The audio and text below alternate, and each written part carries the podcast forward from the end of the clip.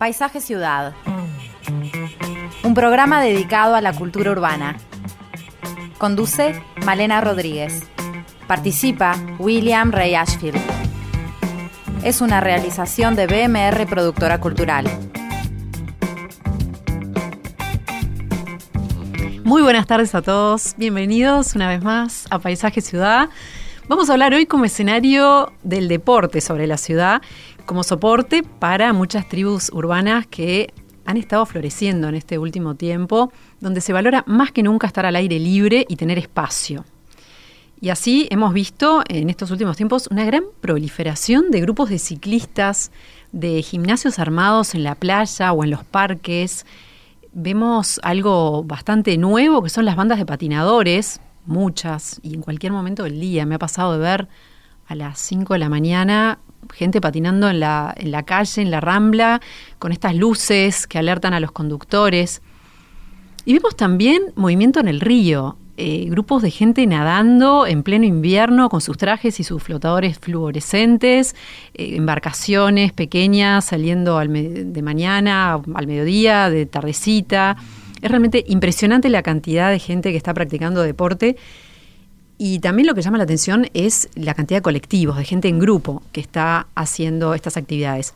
¿Cómo interactúan estas tribus urbanas? Porque realmente son tribus con sus códigos, sus características.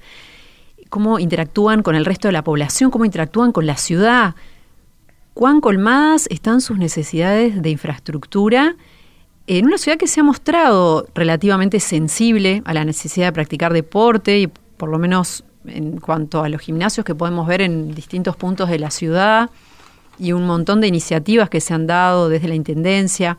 ¿Pero es suficiente o falta que se tomen nuevas medidas? Hoy vamos a estar hablando de estos temas con el deportólogo Martín Rubio y con el aficionado al ciclismo Jerónimo Olmando. Pero antes, Willy, te doy la bienvenida porque me muero de intriga de qué va a ser tu columna de hoy. Bueno, viste que siempre mi columna está vinculado al tema, aunque va a tener algunas apreciaciones que no encuadran exactamente en el tema. Sí, porque hoy nos vamos un poco de los temas más patrimoniales y, de historia del arte. Sí, pero hay veces que, que los usos de la ciudad tienen mucho que ver con, con, lo urbano, con la arquitectura, con el patrimonio. Y bueno, podríamos decir que los espacios públicos en la ciudad en general logran adquirir su, verdadero sentido, su verdadera forma, cuando son capaces de desarrollar eh, todos sus posibles usos y actividades. Es a partir de la, la puesta en función de ese potencial de uso que eh, una plaza, un espacio costero o un ensanche de vereda simplemente logran tener sentido para alguien, para un grupo acotado de personas, un, vecindario o de pronto la ciudadanía en su conjunto. Difícilmente eh, los espacios vacíos de la ciudad logren adquirir valor social, aunque sí es verdad que existen algunos ámbitos cuyo destino eh, podría ser exclusivamente el de la contemplación. Un área rocosa frente al mar, un monumento escultórico y su espacio próximo, son ejemplos de esos lugares que, están en el ámbito público y son de estricta contemplación. Pero en el recuerdo personal que todos tenemos de los espacios públicos,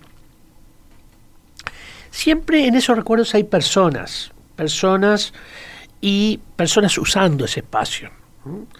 Eh, nos imaginamos una plaza y de pronto la imaginamos o la recordamos con niños jugando o de pronto una calle con el clásico picadito de pelota de cuero o pelota de trapo, eh, los vendedores ambulantes, algunos artistas callejeros que están operando o interactuando en el sitio y tantos otros personajes. Muchos pintores han sabido capturar estas imágenes en movimiento bajo eh, bueno, el limitado marco de una tela, eh, tal como lo hizo Carmelo Garzado en una obra magnífica que los invito a ver, lo pueden ver por Google porque está en el catálogo del Museo Nacional de Artes Visuales y que se llama precisamente Partido de Fútbol. Si pensamos en el diseño de nuevos espacios, es decir, espacios que los arquitectos deben proyectar, eh, espacios de uso público, su eficacia y éxito como ámbito social solo puede medirse por su real uso, así como por eh, lo que podríamos llamar la apropiación por parte de, la sociedad de esos ámbitos. Dos ejemplos que yo diría que son antagónicos en este sentido. Lo constituyen el caso de las plazas Primero de Mayo y Liber Seregni. Independientemente de su diseño, que no vamos a poner en, duda y no vamos a, poner en instancia de análisis, eh, si la primera, es decir, la, Plaza Primero de Mayo, este, eh, perdón, la, segunda, la, Plaza Liber Seregni, podemos decir que es un verdadero éxito en materia de uso, la segunda, es decir, la Plaza Primero de Mayo, eh, parece ser más bien un fracaso. Si la primera está marcada, es decir, la Plaza Primero de Mayo, por una multiplicidad de actividades todos los días, la segunda se constituye, yo diría, en el escenario de un, em, de un evento que casi religiosamente reúne a la gente una sola vez por año. El deporte es sin duda uno de esos estratégicos usos para garantir el éxito de un espacio público que tiene obviamente vocación social. Sobre todo cuando se trata de deportes, eh, podríamos decir, compatibles con otras actividades que permiten una razonable coexistencia con el pasear, con el descansar, con el disfrutar de las calidades ambientales que pudiesen tener ese lugar, ese sitio. ¿Mm? Pero en el pasado muchos parques ocupados por actividades deportivas fueron segregando espacios específicos, fueron generando ámbitos cerrados, con escaso diálogo eh, con el parque en que se insertan. Existen todavía algunas muy malas relaciones que podemos ver en muchas canchas de fútbol ubicadas sobre el Parque de los Aliados o el Parque Valle, eh, sobre el Parque Rodó, sobre el Prado, este, en donde eh, justamente el diálogo entre ambas partes es casi nulo. Buen ejemplo en este sentido lo constituyen en el caso del Parque Rodó y en el Prado los límites establecidos entre los estadios de los clubes Defensor y Wanderers eh, con el parque que está este, en su derredor. Yo diría que en muchos casos esos límites se parecen más a una ofensa a los parques contiguos que la separación posible y razonable de una actividad tan importante en términos de salud y, y, en términos sociales como lo es el fútbol. La falta, yo diría, de reflexión y de un mínimo espíritu crítico ha llevado a estos dos clubes, creo yo que con permiso municipal, a pintar con los colores de sus amores el muro perimetral. Un muro que de por sí parece bastante más propio de utilizarse en un edificio industrial que eh, como límite separador en un parque. Un violeta bien extenso marca el viaje por la calle Sarmiento mientras viajamos del centro a Positos o de Positos mm, al centro. Sarmiento y Herrera y Reisig, ¿no? Es por ahí. Sí, exactamente. Sarmiento y Herrera y Reisig una verdadera agresión visual que es el muro y el color asignado al muro, más allá de lo que implique para una cantidad importante de ciudadanos que son hinchas de defensor. Y un color negro increíble, opaco, define otra, otra eh, podríamos decir, muralla inexplicable frente a uno de los mejores espacios verdes que tiene el país, como es el caso del eh, Rosedal del Prado, obra de el famoso diseñador Carlos Racine. La presencia cada vez mayor de ciclistas, patinadores, corredores resulta, en cambio, una dinámica que enriquece y pone en valor el paisaje de la ciudad, particularmente el paisaje de la costa, el paisaje de los parques. Se trata de una dinámica muy estimulante que invita a participar ejerciendo eh, el deporte o simplemente mirarlo. De por sí es entiendo un valor agregado, pero bueno, sobre esto hablaremos con los invitados que tenemos. Sí, hablando de, estas, de estos temas eh, que mencionás, eh, se me ocurre también que a veces vemos deportes eh, más atípicos para la ciudad, como ser, por ejemplo, en la Rambla, más a la altura del centro, que hay este, hay como una, una, parte donde hay una superficie bastante extensa que he visto gente jugando al tenis ahí, que no hay canchas, es simplemente un espacio donde se aprovecha a veces para eso. Eh, sobre los inmigrantes han traído el mm. cricket, por ejemplo. Bueno, el cricket, los indios. Los indios. Los indios impresionante la cantidad. Ahora no veo tanto. Pre-pandemia me parece que había mucho más. Este, sí, obviamente, obviamente. Pero no sé si es que hay menos. Encontraron su lugar, ¿verdad? Sí. Este, también en el paisaje de la costa, cosa que me parece extremadamente. Impresionante. En las zonas donde hay pasto, ¿no? Cerca de la costa se, se, ha visto mucho y, siempre me llamó la atención eh, porque, bueno, es realmente algo que, que que le da un color diferente a la ciudad, ¿no? Como un tinte cosmopolita muy interesante. Pero bueno, de estos temas vamos a estar hablando en unos minutos después del corte. Recuerden que siempre nos pueden seguir por Instagram, paisaje.ciudad.radio y nos pueden mandar mensajes al 091 525252. Esta es Radio Mundo, 1170 AM. ¡Viva la radio!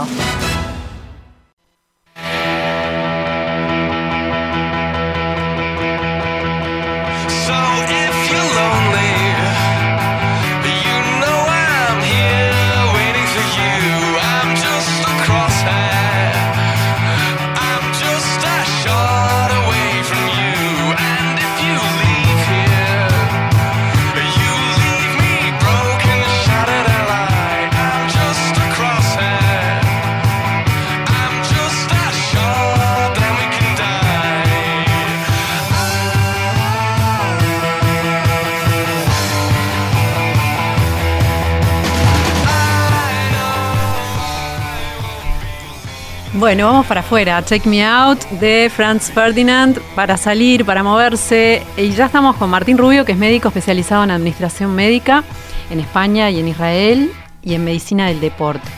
Además, es deportista él mismo, maratonista y amante de la bicicleta y es cofundador del grupo Primitivos, es esta tribu de corredores. También está con nosotros Jerónimo Olmando, que es ciclista y miembro del colectivo Fixi Uruguay, uno de los más importantes en nuestro país. Bienvenidos a los dos. Hola, ¿cómo están?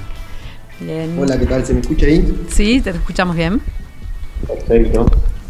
Bien, bueno, vamos a hablar entonces de, eh, de lo que significa eh, practicar deportes en la ciudad, participar en grupo en este tipo de actividades. Eh, contanos, Martín, vamos a empezar contigo, aparte de médico deportólogo, eh, sos maratonista. Eh, contanos un poquito de cómo fue que, crearon Primitivos. Hace veintipico de años. Em, se creó porque yo me iba a morir. Como todos. Sí, pero me iba a morir antes de lo que previsto. Ah. Yo era fumador, eh, tenía. Yo en ese momento trabajaba muchísimo con un criterio de que prácticamente, operativamente era si yo no iba a trabajar, el sol no salía. O sea, el mundo dependía de mí, flagrantemente de mí, y bueno, eso me produjo descompensaciones, hipertensión, casi diabético, y fui a ver a unos médicos muy buenos amigos míos que me dijeron, vas mal, tenés que cambiar, y empecé a cambiar. Y en ese proceso de cambio tuve la suerte, me encontré con un compañero de clase que hacía mucho que no veía, mucho, dos décadas, y pico, que es Carlos Ristrom, que lo invité, me invitó y nos invitamos y empezamos.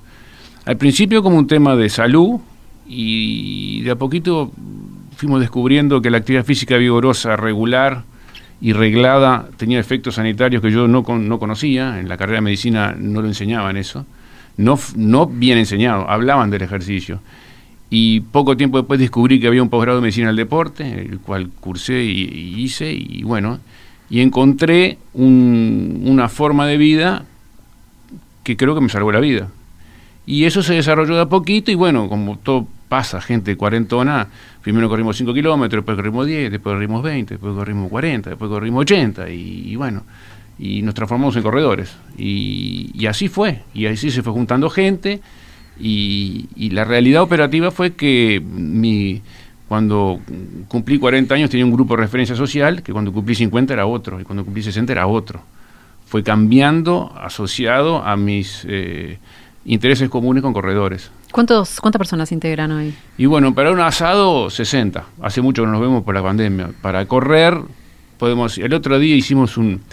cuando empezó, estaba la pandemia en pleno ahí, pero hicimos medio escondida y, separando, hicimos una reunión eh, de correr media maratón y 10 kilómetros y, varios kilómetros, éramos un montón, te diríamos que éramos 40 y pico, este, que fuimos a, incluso a recordar un, primitivo que está desaparecido, que es este, un gran amigo nuestro, y, y, lo hicimos en honor a él, un poco recordándolo, y éramos 40 y pico, sí. ¿Y cómo sentís que cambió o cómo ves que cambió en este último tiempo en que ha aumentado muchísimo este, la actividad eh, física? ¿Cómo, ¿Cómo sentís este, la ciudad en los últimos tiempos? Porque tenés una mirada como diferente. De Yo tengo una mirada bastante poco común, porque de hecho siempre decíamos con Ristron, siempre jugábamos, íbamos a correr muy temprano de mañana, a las 6 de la mañana, siempre decíamos, ¿qué manija hay en Montevideo? Pues no había nadie, éramos nosotros nada más. La realidad es que ha cambiado de a poco y lentamente y la pandemia lo ha ayudado mucho. Lo ha ayudado un montón, porque ahora hay mucho más gente que se anima a estar afuera, porque afuera se juzga, creo que injustamente, como si fuera agresivo. Y yo creo que el enfrentarse con, la naturaleza, con, el ambiente, es un hecho de valor sanitario. Ayuda. El frío, el frío hace bien, ¿no? A la piel, la irrigación. Los naturistas hablan de la cura de endurecimiento, de enfrentarse al viento, al frío, al sol, al calor, a todos los elementos naturales con razonable dosis, ¿no? No es cuestión de freírse el sol ni, ponerse desnudo en, un pampero, una cosa razonable. La pandemia ha hecho que la gente salga porque hay que estar afuera, porque es menos riesgoso por el tema de contagio, y creo que la gente ha descubierto eso. A mí me llama la atención de hace más o menos, diría, un par de años, que cuando voy a una hora normalita de correr, tipo de los 8 de la mañana para adelante a Playa Carrasco, hay muchísimo más gente que antes. Mucho, mucho, mucho. No haga de noche cuando vamos a las 6 de la mañana o a las 7, pero sí a horas normales. Ha habido un cambio sustantivo. Fue un cambio que empezó ya hace unos años, pero ahora como que se aceleró en corredores, de, atletas pedestres, diría. que Carrasco suele ser un lugar realmente bastante desértico, ¿no? La playa normalmente hay poca gente. La playa, a la hora que vamos nosotros, es, nuestra solo, es propiedad de, Primitivo, porque no va nadie. Ahora te diría que, que hay de 8 a 10, yo que sé, o más, hay gente y hay gente de horas más adelantadas y los fines de semana más. Hay un, hay un, hay un, hay un, hay una, una volcada. Y también en la Rambla, ¿eh? no solo en la playa. En la Rambla también he visto un aumento. Sobre todo me llama la atención, quizás porque me llama la atención más, mujeres corriendo. Muchas, muchas. E incluso eh, por Punta Gorda, por ahí, grupitos, tres, cuatro, cinco, cantidad. Las de siempre, ¿no? Hay grupos de que hace muchos años que están, pero como se están agregando más eh, grupitos, tribucitos, sí, yo creo que sí. Bien. Jerónimo, contanos eh, cómo es eh, hace cuánto que, existe, cómo se manejan. Bien, bueno, a ver, yo tengo una historia un poco parecida a la de Martín, ¿no? O sea, la bicicleta terminó siendo algo que en determinado momento me, me salvó de cierta, de una situación personal que yo estaba pasando. Entonces hay una relación parecida en buscar en el deporte, en la bicicleta, este, eh, eh, eso que nos falta a veces en la vida y que encontramos de repente este, al aire libre. Eh, Fixture Uruguay tiene dos años y medio, surgió de esto, de una iniciativa eh, con amigos de reunirnos en, torno a un cierto tipo de bicicleta.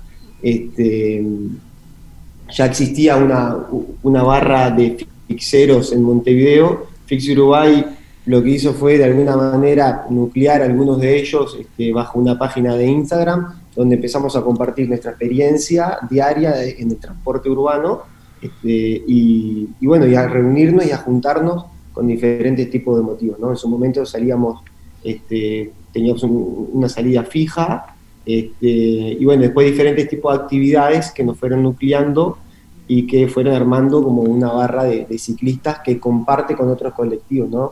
Se me viene a la cabeza el colectivo de Visibilizado, de Masa Crítica, este, bueno, diferentes colectivos con diferentes propósitos, pero que en definitiva en la calle todos pedaleamos y, y bueno, somos parte de de, esta nueva impronta en la ciudad que somos los ciclistas en el tránsito, ¿no? que cada vez somos más, que la pandemia nos un impulso y que estamos empezando a reclamar eh, un espacio. ¿no? ¿Cómo sentís eh, el tema de los códigos? Eh, ¿Se ha ido avanzando en el respeto al ciclista en la calle? los ciclistas también saben seguir bien los códigos, o sea, lo tienen claro, porque es toda una nueva forma de relacionarse a nivel urbano. Exactamente, a ver, la bicicleta es más vieja que el agujero del mate, pero es, verdad que está interactuando mucho más en, el espacio del tránsito, ¿no? En la calle. Y la pregunta que nosotros debemos hacernos, o que deberíamos eh, reflexionar, es si, si la calle es un espacio democrático para la bicicleta, ¿no? ¿Hay una relación democrática en la calle? Bueno, la normativa dice que nos corresponde un carril, pero en la práctica, con el, con el resto de los actores, con los autos, con las motos, con los, bondis, ¿existe eh, esa proporción? Bueno, no, no existe, ¿no? Siempre uno la bicicleta tiene todas las de perder y tiene que ir con el mayor de los cuidados. A ver, es real que el ciclista también tiene que respetar los semáforos, llegar a las esquinas y frenar detrás de la línea para que los peatones puedan cruzar. Es un actor más, tiene que respetar su, su parte yo soy este, impulsador de andar siempre de casco y con luces, este, pero bueno, la, realidad es que el espacio eh, de la calle no, no hace justicia por una cuestión de infraestructura a la cantidad de ciclistas que, estamos empezando a, transitar en la ciudad. Bien, eh, bueno, ese es todo un tema. Vamos a, volver ahora sobre el tema de la ciudad eh, y bueno, lo que significa correr y, y, andar en bici también. Pero volvamos un poco al tema de correr, Martín, eh, y, vamos a ver el tema de la ciudad. Por ejemplo, eh, mucha gente corre sobre piso duro, ¿no? Sobre pavimento. Eh, es muy habitual. A mí me llama la atención. Capaz que tengo la idea equivocada, que eso hace mucho daño. Mirá, ¿cómo te puedo explicar?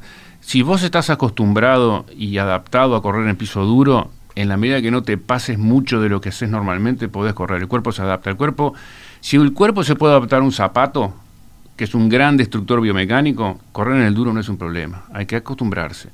Yo igual recomiendo no correr en el duro porque no estamos previstos inicialmente para eso, pero se puede. Si no corres mucho, se puede. Eh, yo prefiero que la gente corra en el duro a no correr. O sea, a ver, vuelvo a decir, yo estoy en una, no en una cruzada, pero yo en medicina eh, insisto en que el sedentarismo es un vicio de la conducta, es un vicio de la conducta, porque la vida en la ciudad no es, no se compadece con lo que ofrece una ciudad, no se compadece con nuestro andamiaje genético y nuestro, nuestro ancestro, que estaba diseñado para vivir en otro, en otro ambiente y con otras demandas. Esas demandas, cuando desaparecen, producen a la larga problemas orgánicos importantes. Em, eh, yo prefiero que la gente corra en el duro antes de no correr. Y tenemos, por suerte, en Montevideo muchas playas buenísimas para correr. Tenemos playas buenas. Las he corrido en todas y son buenas. La playa de Malvin, por ejemplo, es una maravilla.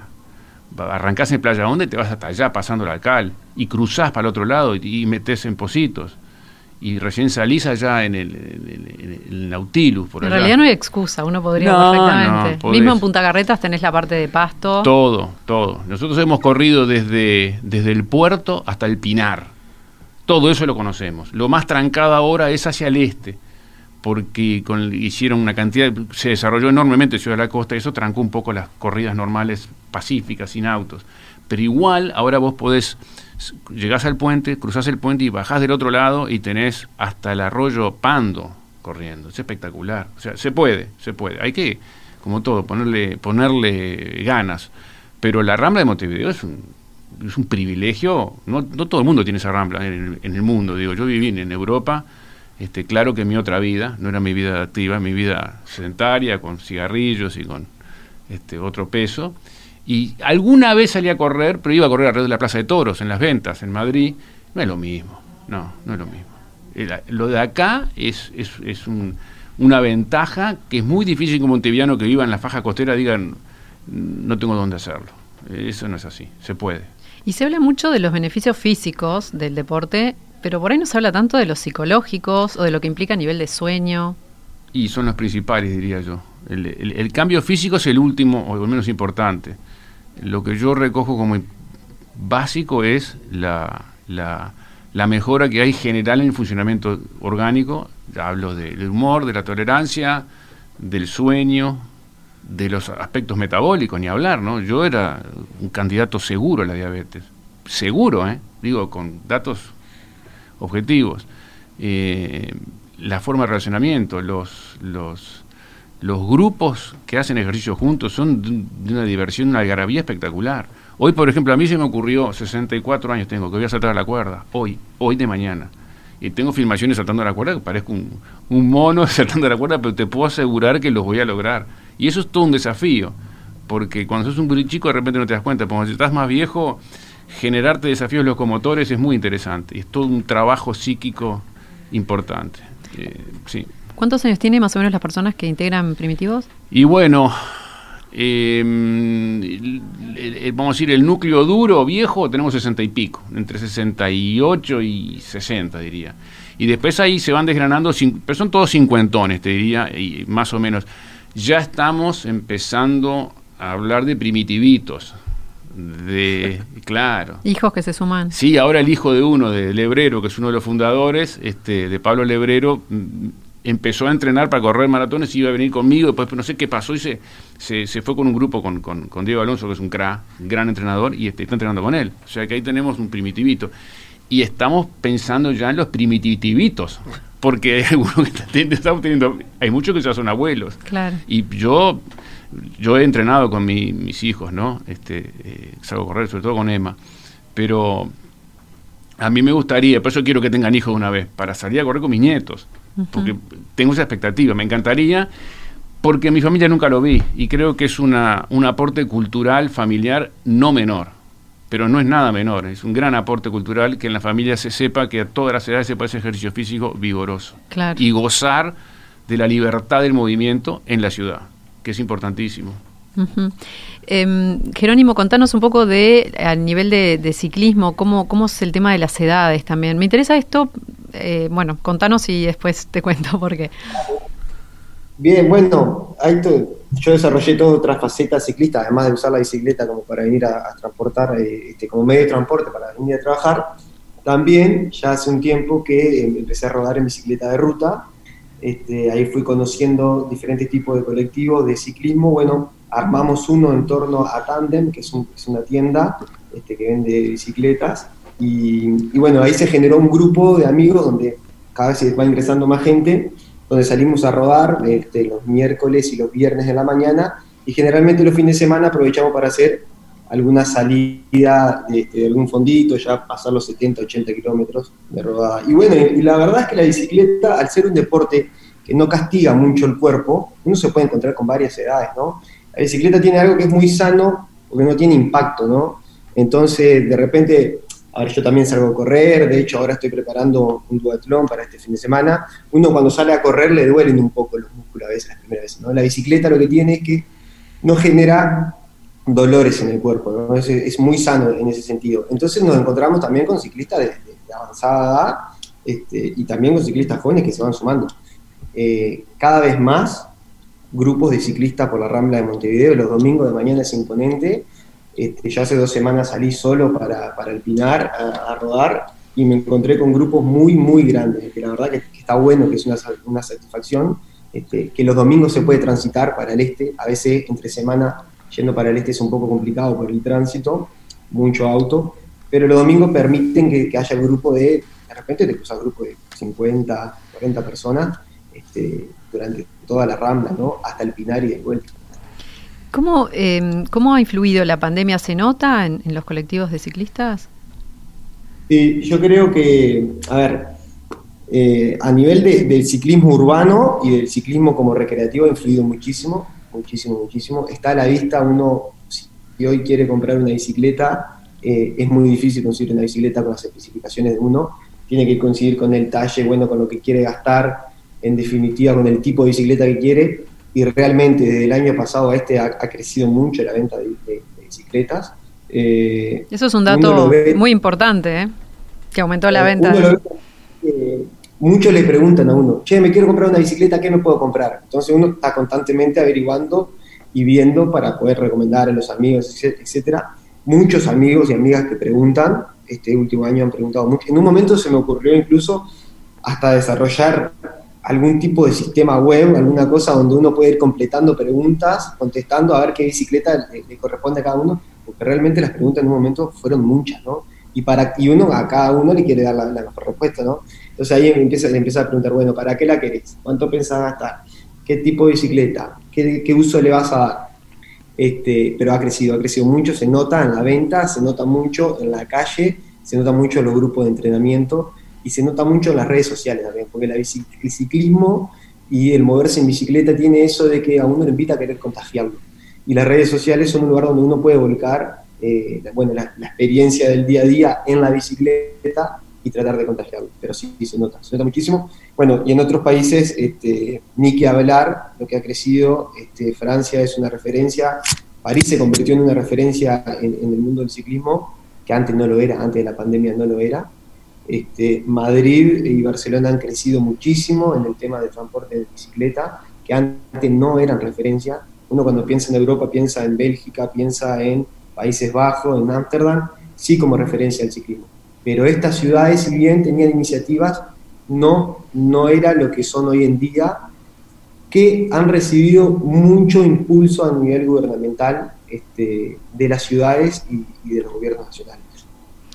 Bien, vamos a hablar después del corte de eh, cómo se relacionan con la ciudad, qué infraestructura estaría faltando. Y bueno, vamos a escuchar también algún testimonio de em, de otras, de otras tribus urbanas también, que les voy a leer del blog de BMR, que hicieron justamente una nota sobre este tema. Y bueno, vamos a compartir porque bueno, también es interesante conocer lo que hacen otras personas. Venimos después del corte, no se vayan.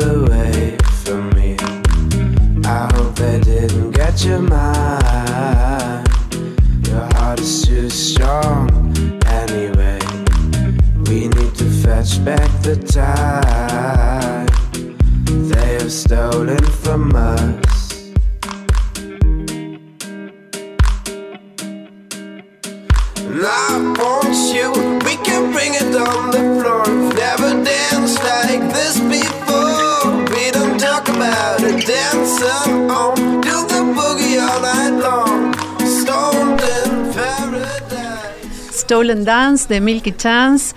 Eh, hay gente que baila también en la Rambla, sobre todo los inmigrantes, eso es muy lindo de ver. Y, también hay gente que, que nada, que ese es otro colectivo que no lo traemos hoy, pero me da mucha intriga esto de nadar con con los trajes, con las bosch, con las, este, los salvavidas, ¿no? Que llevan, es todo, un tema. Los rollers, que tampoco hemos Los rollers, los rollers. Tengo un testimonio justamente del blog de, de BMR que tiene una nota escrita por Natalia Acosta y por eh, Nicolás Barriola y hay un testimonio em, de que, bueno, que dice, en Uruguay Speed Roller nos dedicamos a la práctica de competición de la disciplina de patín carrera. Claramente no contamos con ningún tipo de infraestructura para practicar la disciplina de una forma segura. Tenemos que entrenar en la calle con vehículos. Sería ideal un circuito cerrado el cual se puede compartir con otras disciplinas como el, como el ciclismo. Algo parecido al circuito que hay para ciclistas en Maldonado. Eso sería genial. Después hacen remo también. Eh, tengo otro testimonio también que es este, con el tema del remo. Dice, los deportes náuticos suelen tener fama de ser deportes de gente adinerada. Ese mito está originado en que muchos clubes náuticos se ubican en terrenos de difícil ingreso o alto costo. Una propuesta para revertir esto sería tener más acceso al agua, como rampas públicas, lo cual permitiría que cualquiera con una embarcación pueda realizar su deporte. También sería deseable que los puertos deportivos, así como tienen espacio para veleros y embarcaciones a motor, tengan guardería de kayaks, subs, bordes de remo, etc. Para tener una idea, en el espacio que se guarda una lancha entran 12 kayaks. En estos espacios podría crecer el número de clubes que incluso podrían compartir infraestructura como sucede en otras partes del mundo. Bueno, y para correr eh, tenemos la Rambla, tenemos este, otros lugares para poder entrenar, ¿no, Martín? Ahí, tengo mucho para hablar. Yo voy a hablar ahora de, voy a hablar de Virgilio.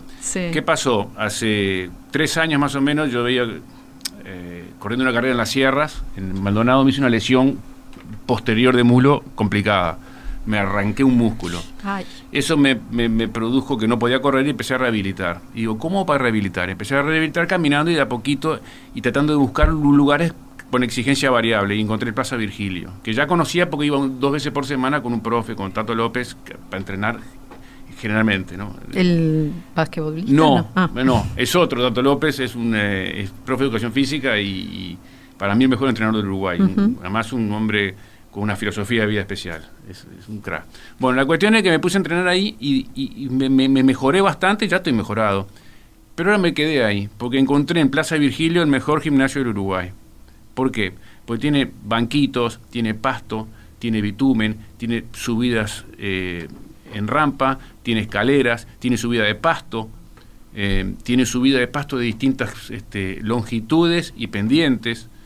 Eh, tiene, por ejemplo, un, borde, una especie de banco de altura progresiva, entonces puedes hacer trabajos monopodales o bipodales de altura diferencial. Tiene de todo. Y bueno, y hoy, como decía, inauguramos empezar a saltar la cuerda. Este, y Plaza Virgilio, yo le digo todos, a muchos pacientes le digo que vengan a rehabilitar Plaza Virgilio. Una vista aparte imponente. Divino, y eso quiero hablar algo más. Este verano vi, ya por segunda o tercera vez, grupos posiblemente de, triatlonistas, que es una disciplina espectacular, que yo recomiendo a todo el mundo. Yo no puedo ser porque tengo algunos otitis complicadas. Pero explícalo, ¿qué es el triatlón? Es, es, son tres disciplinas, es bicicleta, es nadar y es correr. Todos en un evento. Hay distintos tamaños y está. Pero, pero es muy linda porque permite entrenar mucho más porque no colide un entrenamiento con el otro y porque tiene disciplinas diferentes, todas interesantes.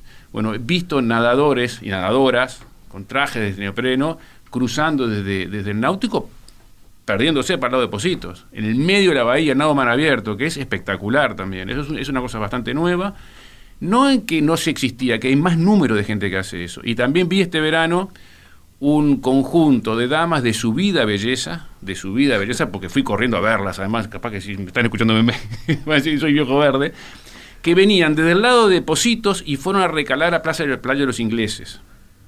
Este, y venían en el, en el paddle surf esa, los más orondas venían y venían y venían y venían y se vinieron, y las vi como una hora. Llegaron ahí, dieron una vuelta y se fueron. Me pareció muy lindo también. Y yo ahora estoy negociando con mi señora, que tiene una amiga en la Rambla, porque me quiero alquilar un lugarcito para guardar un kayak porque quiero hacer remo, porque es precioso el lugar, es un lindo ejercicio y es divertido y, y vemos gente que pasa cada tanto, por ahí, por, desde Virgilio tenemos esa perspectiva, vemos todo eso. Lo de nadar es un tema también donde dejar las cosas, ¿no? Bueno, los nadadores en general van, eh, llevan sus, van ataviados para nadar, bajan a la playa y se van nadando y vuelven. Este, no es tan complicado. No, tenés que bajar este, con el traje, caminar por la calle con el traje. Los deportes con equipamiento tienen esa dificultad que no tiene el deporte pedestre. Yo voy con mi jogging y mi zapatito y se terminó. el que tiene chiva tiene que tener una buena chiva, tiene que tener sus herramientas, tiene que tener su luz, su mm. casco, fundamental, todos sus mecanismos de seguridad, que lo tiene que llevar consigo para todos lados. Entonces, claro, si vos vas a entrar de chiva y después te vas a correr o a hacer, viste, una serie de transición o algo, tenés que saber dónde dejarla. Que es una dificultad agregada, eh, al, vamos a ir al andamiaje urbano de las disciplinas. El, deporte pedestre tiene la ventaja de que no tiene nada de eso. Las otras sí. Y, yo comparto ese que leías recién, de que sería bárbaro tener un circuito para hacer este, el patín, yo me, preguntaba si no podría ir al velódromo. yo, también me preguntaba lo mismo mientras se planteaba en la inclinación del velódromo. no sé si es adecuado. Son ellos los que saben, sí, pero es un. Pero ahí te perdés el paisaje, ¿no? o sea, estás en un lugar. La disciplina esa es espectacular. Mm. Es, un deporte muy lindo. Y este. Y, y, en cuanto a kayak, sí, que hay, la rampa de Carrasco fue derruida, ¿te acordás que no estaba? La que estaba frente al Figari también fue, fue derruida y la que está en Playa de la Mulata se está derruyendo, porque yo paso por ahí casi todos los días, se está desarmando. Sería buenísimo tener rampas de acceso al agua para, para naves de mayor peso, si se quiere, porque las, chiquitas, un kayakito de dos personas, lo llevas a mano. Claro. En el Acal está lleno, está así, ¿eh? cada vez más hay de esos aparatitos, y los ves salir. Dos grupos salen, salen grupos de deportes, menos, y lo que salen muchos son a pescar.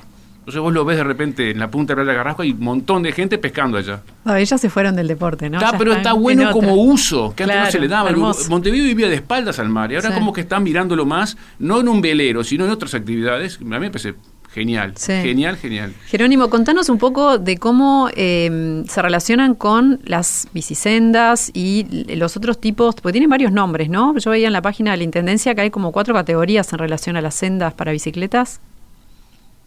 Eh, sí, sí, pero a ver, para que se entienda, para que la gente pueda entender fácil, es una ciclovía, una bicisenda, es un carril destinado eh, para la bicicleta, que también anda mucho la gente que sale a correr no es lo correcto, pero y, la gente que anda en roller. Este, a ver, Montevideo ha tenido un fuerte impulso en el tema de la bicisenda, las más modernas están muy bien, la bicisenda de Avenida Italia parece que ha sido este, un gol de, media cancha para la seguridad del ciclista y para aprovechar también ese cantero que, era solo pasto, me parece que, que ha sido una visión una implementación estratégica de cómo debería ir una bicisenda, pero falta que se conecten entre ellas las diferentes bicisendas que hay en el resto de, de, la ciudad, ¿no?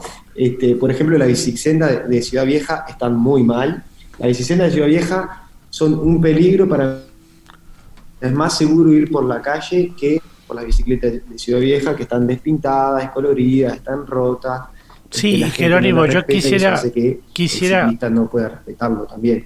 Y este, bueno, y las iniciativas que ha tenido la Intendencia últimos, eh, este último año de cerrar la Rambla y 18 de julio, los sábados y domingo, ha sido realmente una pegada también para... para no, quería decir que la bicicleta de Ciudad Vieja es un peligro para todos para los autos es un peligro también. Es que tiene como esas rampas altísimas. No, creo que ha habido, con una de esas. Oh, sí, a mí me ha pasado lo mismo, este, con roturas que pueden ser mayores y realmente este, desconocemos este, quién pudo haber diseñado eh, una bicicleta de ese tipo, ¿no?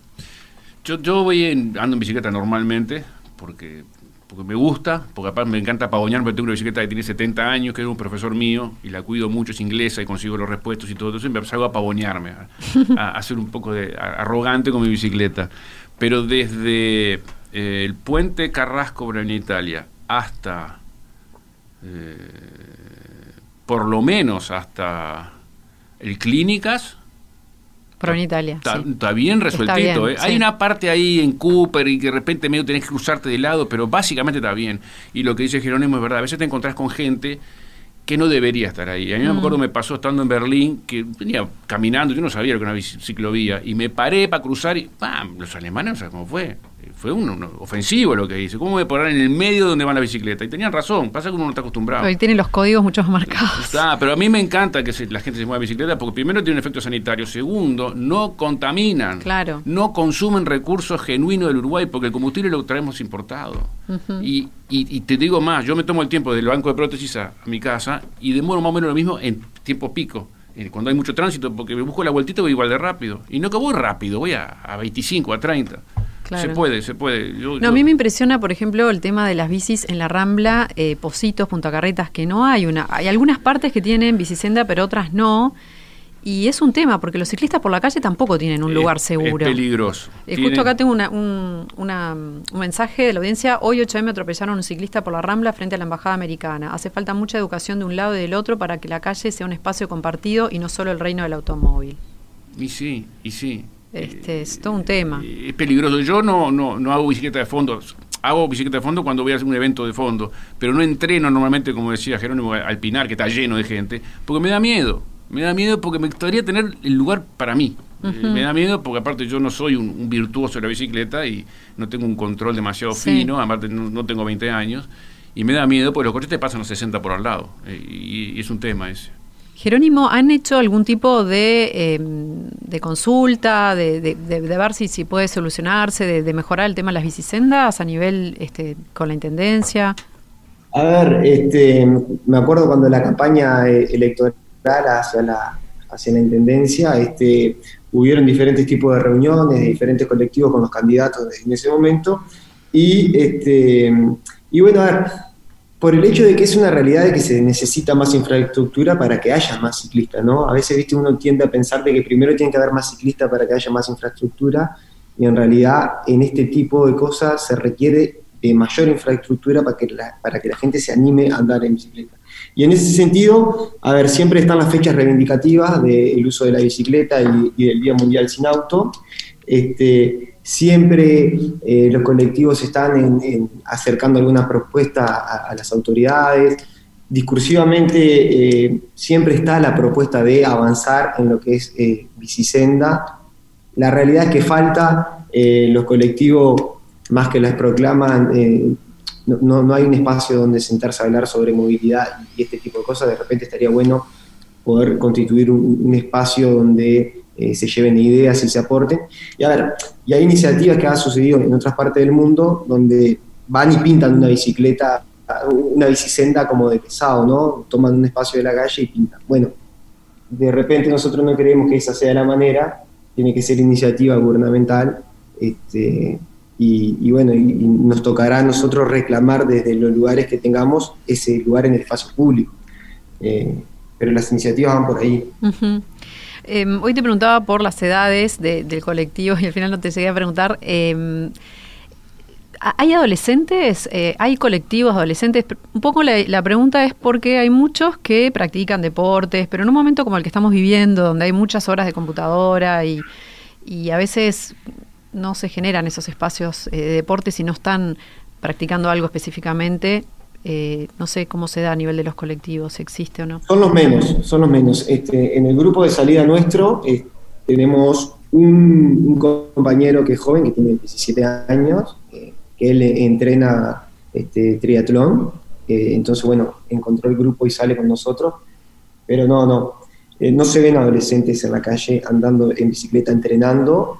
Eh, hay un grupo urbano de ciclistas eh, adolescentes eh, que andan en mountain bike de repente o en, bicicleta BMX que se los pueden encontrar en la Rambla, en el Cuadrado o en una pista de bicicletas allá este, de BMX, pero no, el público es más grande, es más grande. Incluso, a ver, yo diría que mi edad no somos muchos, ¿no? Yo tengo 26 años, no somos el, núcleo duro, el núcleo duro está entre 35 para arriba, entre 35 y 50 por decirlo vos. Tengo acá un par de comentarios más. Eh, es muy importante lo que dice el entrevistado, la falta de ámbitos, la intendencia, que es la que conozco, debería promover mucho el intercambio con los grupos de interés antes de realizar inversiones en la ciudad. Y después hay otro mensaje que dice, los nadadores de aguas abiertas suelen llevar un flotador blando dentro del cual llevan sus calzados, celulares y valores. Y Martín, aprovecho a preguntarte, ¿alguna recomendación para la gente que nada en el río? El agua está fría, eso no, no es complicado. Se, se, se ponen los trajes y andan lo más bien.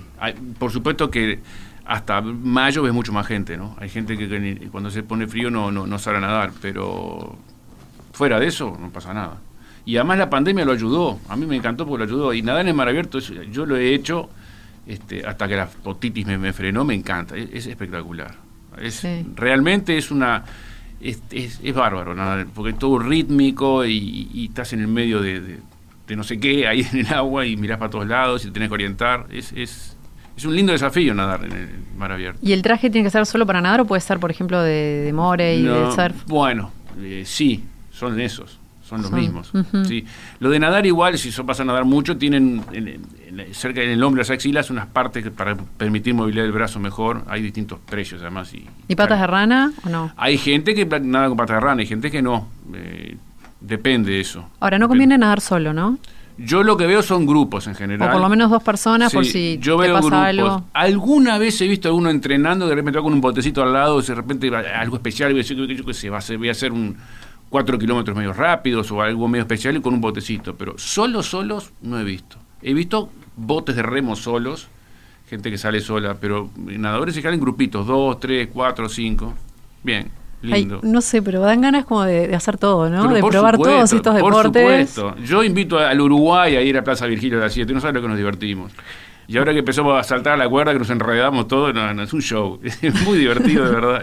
y animarse, ¿no? Hacer cosas diferentes. o cosas que no sé desde que eras niño. Pero aparte en Virgilio, como tiene todo, es un gran gimnasio. Empezás de, cada uno en lo suyo de a poquito y va mejorando, mejorando, mejorando. Y al final te juntás con los que están mejor. Claro. cualquiera que me lleve 15 o 20 años me pasa por arriba en dos minutos a mí, pero yo tengo 64, no es lo mismo que hace 20 años. Entonces, da para todo. La verdad, da para todo. Es un, privilegio, un gran privilegio, ¿eh? es un gran privilegio poder estar ahí, sin duda. Creo que Martín eh, tiene esa capacidad a veces de los buenos profesores de, no enseñar, sino de contagiar. Es una frase de, de Él no es profesor. Este, no es profesor, pero tiene muchas veces actitud docente. Así que, bueno, nada, creo que ha sido interesante la charla de hoy. Eh, Martín, creo que querías mandarle un mensaje a alguien. Quiero mandar un gran saludo a, a una escucha de Buenos Aires, de la calle Tres Ríos, que es Diane McClure. Que nos escucha desde allá. Qué bien. Desde allá. Hoy cumple años. Y, este, y bueno, le mando de acá un gran saludo a ella, este, que tiene además la calle Dardo Rocha al lado, que es una lindera del, del hipódromo de San Isidro que los domingos la cierran para hacer de ejercicio. Ay, qué raro que no lo, no lo hacen más acá, ¿no? Porque este, está buenísimo. Está buenísimo, porque además... Con la rambla, como lo hacían. Ponen chiringuitos y cosas. Yo he ido a correr con mi hija, con Emma y con la hija de Dayan. Con Wendy, estamos, hemos entrenado ahí. es un lugar bárbaro. Es bueno también recordar que Diane McClure fue una gran deportista, eh, ahora muy sedentaria, pero fue una de las mejores jugadoras de hockey que tuvo el país. En, los inicios del hockey acá en la década del 70 y 80, Diane era una jugadora de, de adelante, una 9 que se da media vuelta hacia un gol. Ahora, jamás la vi entrenando. Era tenía lo que llaman el endowment natural, tenía mm. la cuestión natural de calidad al hockey y, lo hacía muy bien. Bueno, pero eso no se dice porque en realidad es bueno, ¿no? Estrenar supuestamente. Bueno, claro, pasa no entrenaba, yo llegaba, estaba fumando un pucho y tomando Coca-Cola y era la mejor, pero bueno, así son las cosas, ¿qué vas a hacer? Dayan, un beso. bien, bueno, leemos algunas este, novedades que tienen más que ver con los temas habituales que tenemos acá en el programa. Hoy a las 19 horas se va a desarrollar el primer encuentro del ciclo Conversatorios, una propuesta del Instituto de Patrimonio del Colegio de Arquitectos de Córdoba que lleva el nombre de Secreto en los muros de Córdoba y va a contar con la disertación de la arquitecta Analía Righetti. El objetivo de la charla es poner en valor la historia de inmigrantes suizos que realizaron aportes al, patrimonio, la imagen y construcción de Córdoba y transmitieron sus conocimientos, técnicas y arte a través de las diferentes generaciones. Pueden este, ver en el Colegio de Arquitectos, buscar por, por internet. Y luego hay una noticia en relación a la iglesia del Cristo Obrero, esta bellísima iglesia construida por Eladio Dieste es candidata a Patrimonio de la Humanidad. El Comité de Patrimonio de la UNESCO estudia en estos días las candidaturas para integrar la lista de sitios pertenecientes al Patrimonio Mundial de la Humanidad y una de estas candidaturas es esta iglesia construida entre 1958 y 1960 por el ingeniero. Sí, posiblemente se trate el día lunes. Ya están todos los informes técnicos favorables.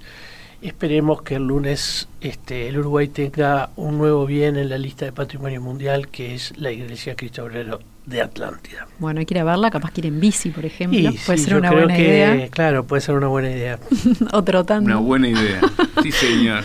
Bien, y una más. Eh, en, inauguró una muestra, ahora que están abriendo los museos, por suerte, el subte inauguró el sábado pasado con una muestra de Francisco Moya, Felipe Seco y Carlos Cebeso. Se puede visitar de martes a domingo de 12 a 18. Hay muchas más, pero bueno, hoy les traje esta. Y bueno, ya vamos llegando al final. Muchísimas gracias Jerónimo, muchísimas gracias Martín. A las órdenes. Un gusto hablar con ustedes y nos, bueno, nos vamos con toda la adrenalina para empezar bueno, y Virgilio es patrimonio de todos los uruguayos. Vayan a Virgilio. Divino, está la invitación hecha y nos vamos despidiendo. Que pasen muy muy bien. Chau. Paisaje Ciudad. Un programa dedicado a la cultura urbana Conduce Malena Rodríguez. Participa William Ray Ashfield. Todos los jueves a las 14 horas con repetición a las 21. En Radio Mundo 1170 AM.